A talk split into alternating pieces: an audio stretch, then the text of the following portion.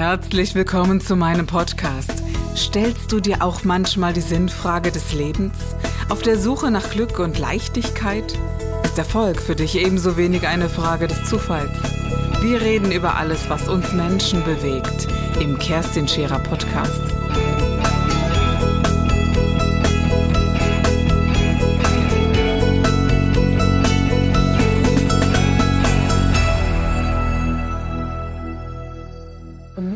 Ist das unglaublich wichtig. Also ich ja. mache diese Sendung hier heute nicht nur, weil man sie macht, sondern es ist auch wirklich für mich eine Herzenssendung, weil ich sage, ja, ähm, nehmen wir mal einfach eine Zeitung von Ihnen. Es ist äh, so, dass Sie Ihre eigene Zeitung rausgebracht haben, die A für mich auch persönlich sehr wichtig, mal nicht auf Hochglanzpapier, sondern aus Papier und äh, wirklich gut äh, wieder abbaubar etc. ist. Sie sieht auch noch schön aus.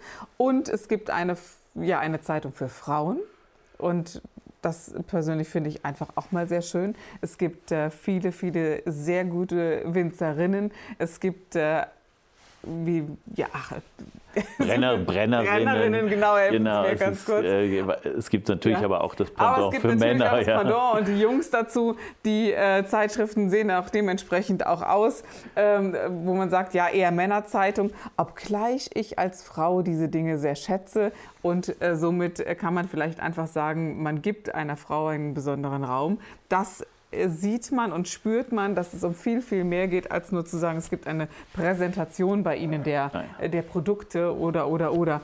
Und irgendwann war mal meine Entscheidung, ganz persönlich zu sagen, wenn ich es mir leisten kann, und es ist ein Unterschied, ob ich eine alleinerziehende Mutter bin, mir ist da ganz klar, dass man dann durchaus in den Kick kaufen gehen muss und auch dann mal im Aldi einkauft äh, oder es immer tun muss.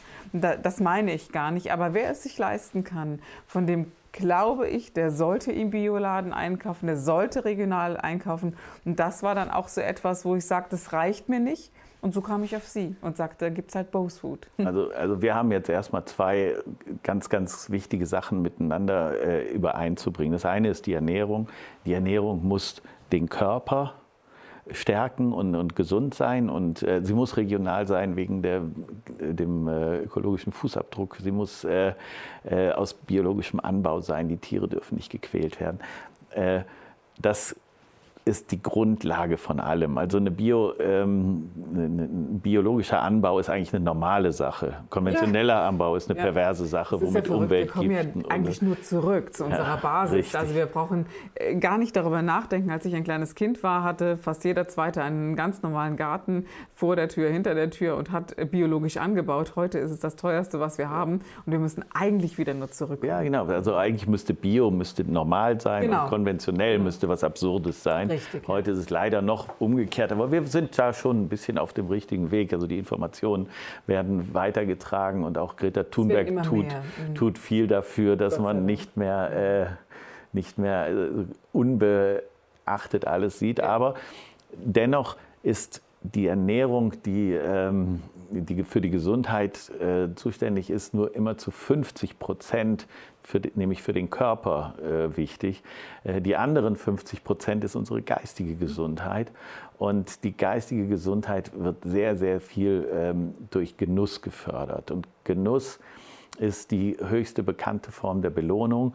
Und wenn man sich nicht selber belohnt, dann kann es auch sein, dass man äh, zwar körperlich vielleicht ganz gesund ist und genug Vitamine und Spurenelemente und, und Nährstoffe und Ballaststoffe in sich hat, mhm. aber dass man trotzdem krank wird. Weil heute ist wirklich, man, die Dunkelziffer ist enorm hoch, aber bestimmt 50 Prozent aller Krankheiten sind psychosomatisch.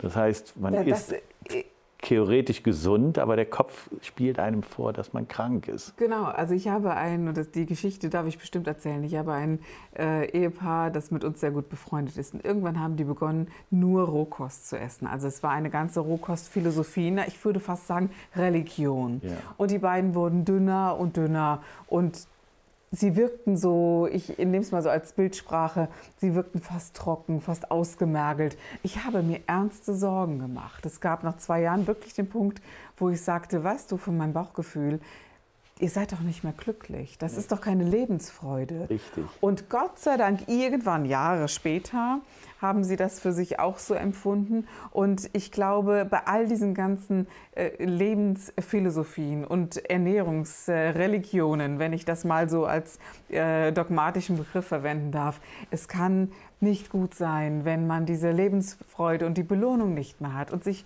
freut. Und äh, vielleicht habe ich ein paar Gramm zu viel geschätzt, aber die sind alles aus einer Lebensfreude entstanden, wo ich sage, das genieße ich sehr. Ja, das ist natürlich auch ein sehr, sehr kritisches Thema heute, mit mhm. dem wir sehr, sehr oft konfrontiert werden, dass man sagt, die leckeren Sachen haben ja viele Kalorien, das darf ich gar nicht, weil dann kriege ich nachher eine mhm. schlechte Figur.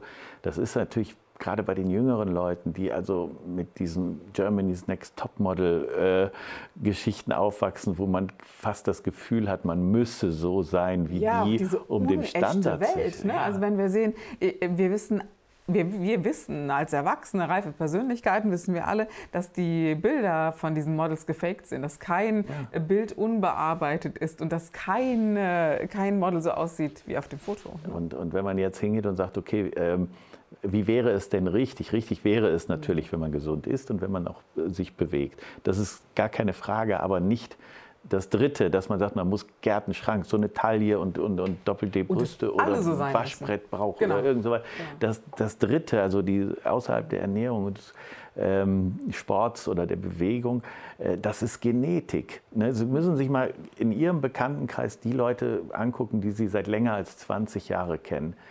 Wie viele davon waren früher dick und sind heute dünn.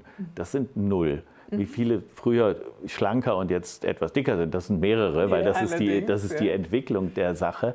Aber sie werden niemals aus einem, äh, aus einem Mops einen Windhund machen. Nee, das funktioniert ich kenne ganz viele, nicht. die irgendwann mal ganz, ganz viel abgenommen haben und irgendwann holt es sie alle ein, dass sie das doch ist wieder der so genetische Rahmen. Ne? Genau. Man befindet sich in einem genetischen Rahmen, da kann man sich ein bisschen hin und her bewegen, mhm. aber sie werden immer wie ein, wie ein Betrunkener an einem Gummiband äh, rumlaufen. Ne? Sie werden immer wieder zurück ja. zur Laterne kommen. Oder es wird eine harte Lebensdauerdiät und das, glaube ich, kann nicht gesund sein, weder Nein. körperlich noch mental.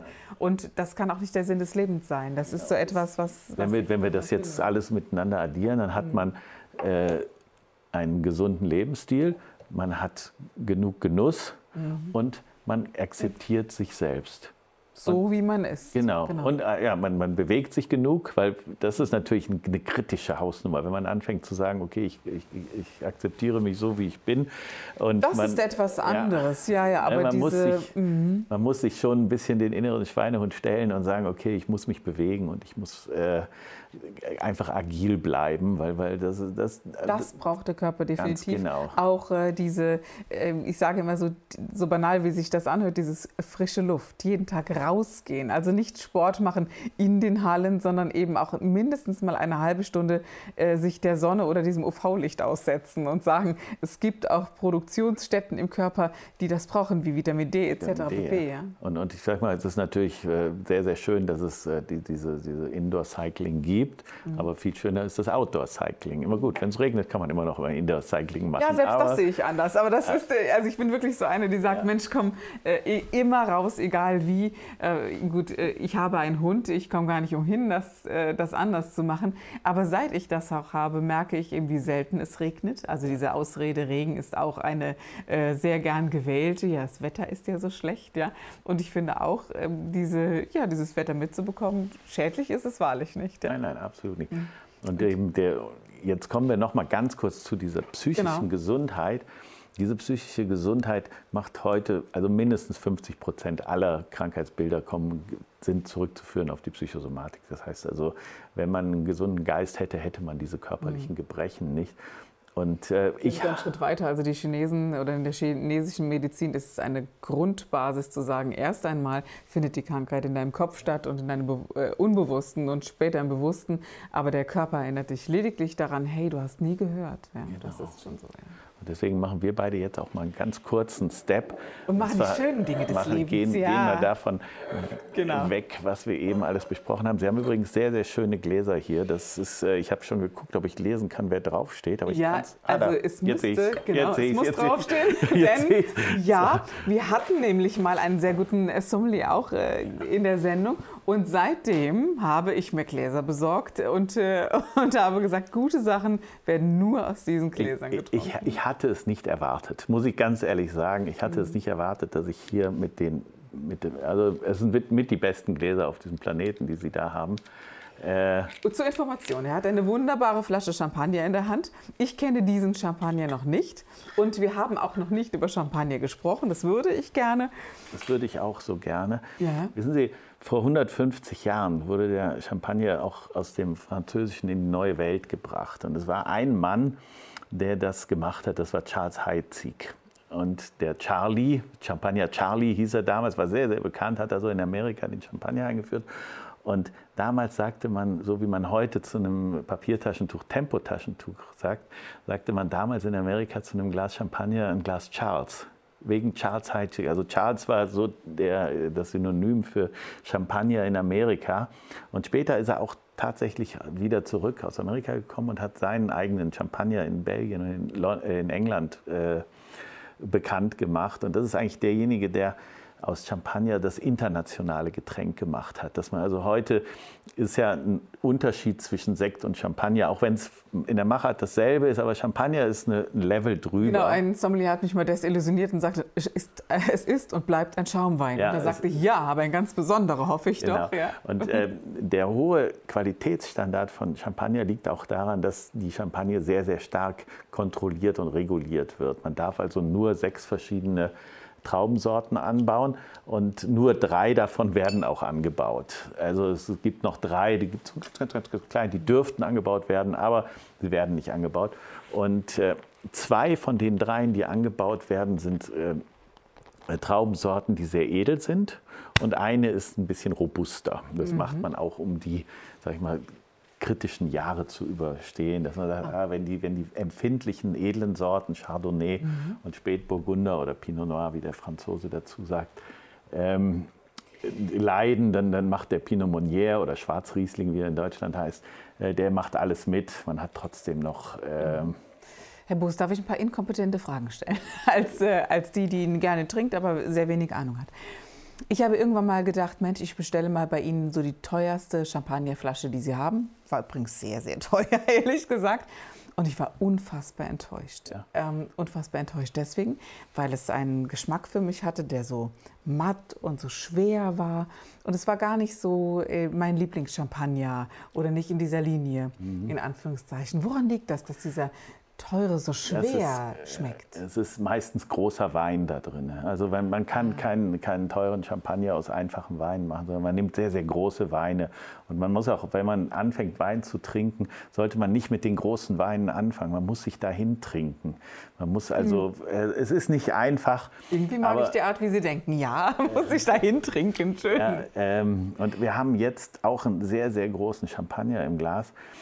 Ähm, er heißt äh, Millionär, das heißt Jahrtausend. Das ist der Jahrtausend-Champagner von Charles Heitzig. Also in seiner Linie, die haben wie die meisten Champagnerhäuser, da muss man ein bisschen aufpassen, Heitzig ist nicht gleich Heizig. Heizig, das ist ja wie die meisten Champagnerproduzenten sind ja Deutsche gewesen.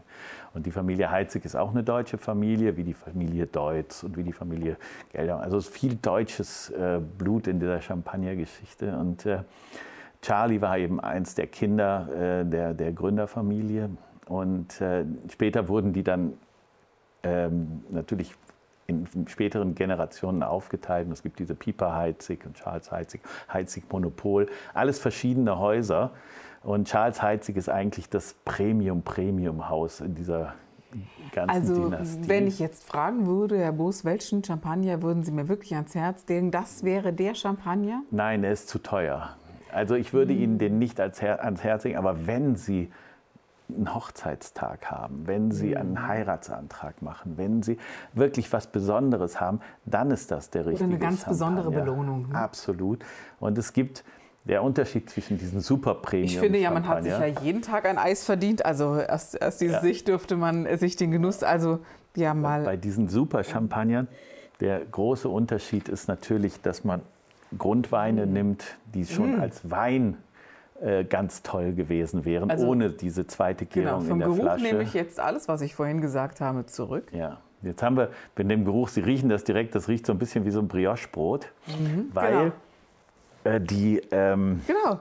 weil, weil die sehr, sehr, sehr lange auf der Hefe liegen. Und zwar normalerweise, das Gesetz sagt 15 Monate, mhm. vorher darf es nicht Champagner heißen. Äh, die Prä äh, Jahrgangschampagner drei Jahre und die Premium-Champagner vier Jahre. Dieser hier jetzt acht Jahre. Acht Jahre auf der Hefe, was diesen wunderbaren Brioche-Ton gibt. Und ist das übrigens normal, dass einem dann so das Wasser im Mund zusammenläuft, wenn man das nur riecht? Bei mir ja. Bei mir auch.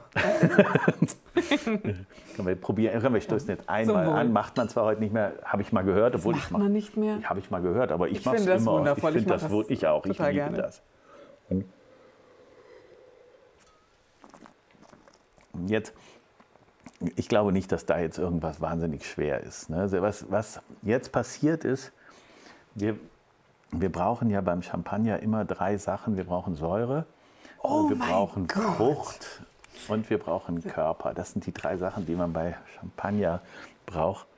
Und ich weiß nicht, kriegen Sie das, ich weiß nicht, also wenn ich es jetzt sage, merken Sie es auch, äh, das ist so schwierig.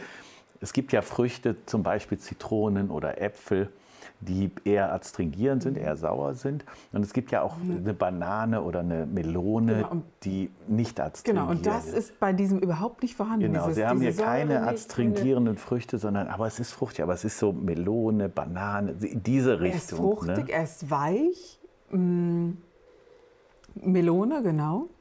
Und ähm, und trotzdem hat er so einen edlen Geschmack, einen, äh, wenn man jetzt länger wartet, es kommen so drei, vier äh, Etappengeschmacke nach, die ich jetzt nicht so beschreiben kann. Dafür bin ich mhm. da, glaube ich, zu schlecht. Ja, das ist so, so dieses Pfeffernuss, weißt du, das, ja, ja das ist, genau, äh, genau, genau. Ja. ja äh, also man, es ist natürlich auch wahnsinnig schwierig, wenn man das nicht jeden Tag macht, äh, Geschmäcker Fast haselnüssig, äh, würde Haselnuss, aber so Pfefferhaselnuss, nicht, ja, so, genau. nicht so aus dem, äh, aus dem Schokoriegel die, die Nüsse, so matt, sondern... Ne? Genau, genau dieses Matte, das ich eben beschrieben habe, dass ich bei diesem Champagner, diesem teuren, den ich mal gekauft habe, das war so ein matter, so ein, so ein, da dachte ich an eine, eine alte Walnuss oder an eine alte ja. Haselnuss. Da war ich unglaublich enttäuscht.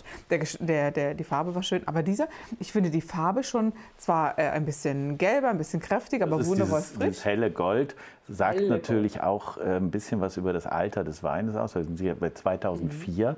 Ich muss das ja noch ist, probieren. 2004 ist jetzt noch nicht sehr alt. Mhm. Aber es ist äh, schon für Weißweine gereift. Ne? Ist der gut? Ne, Weißweine mhm. trinkt man ja gerne jung. Also die meisten Leute trinken ja immer junge Weißweine.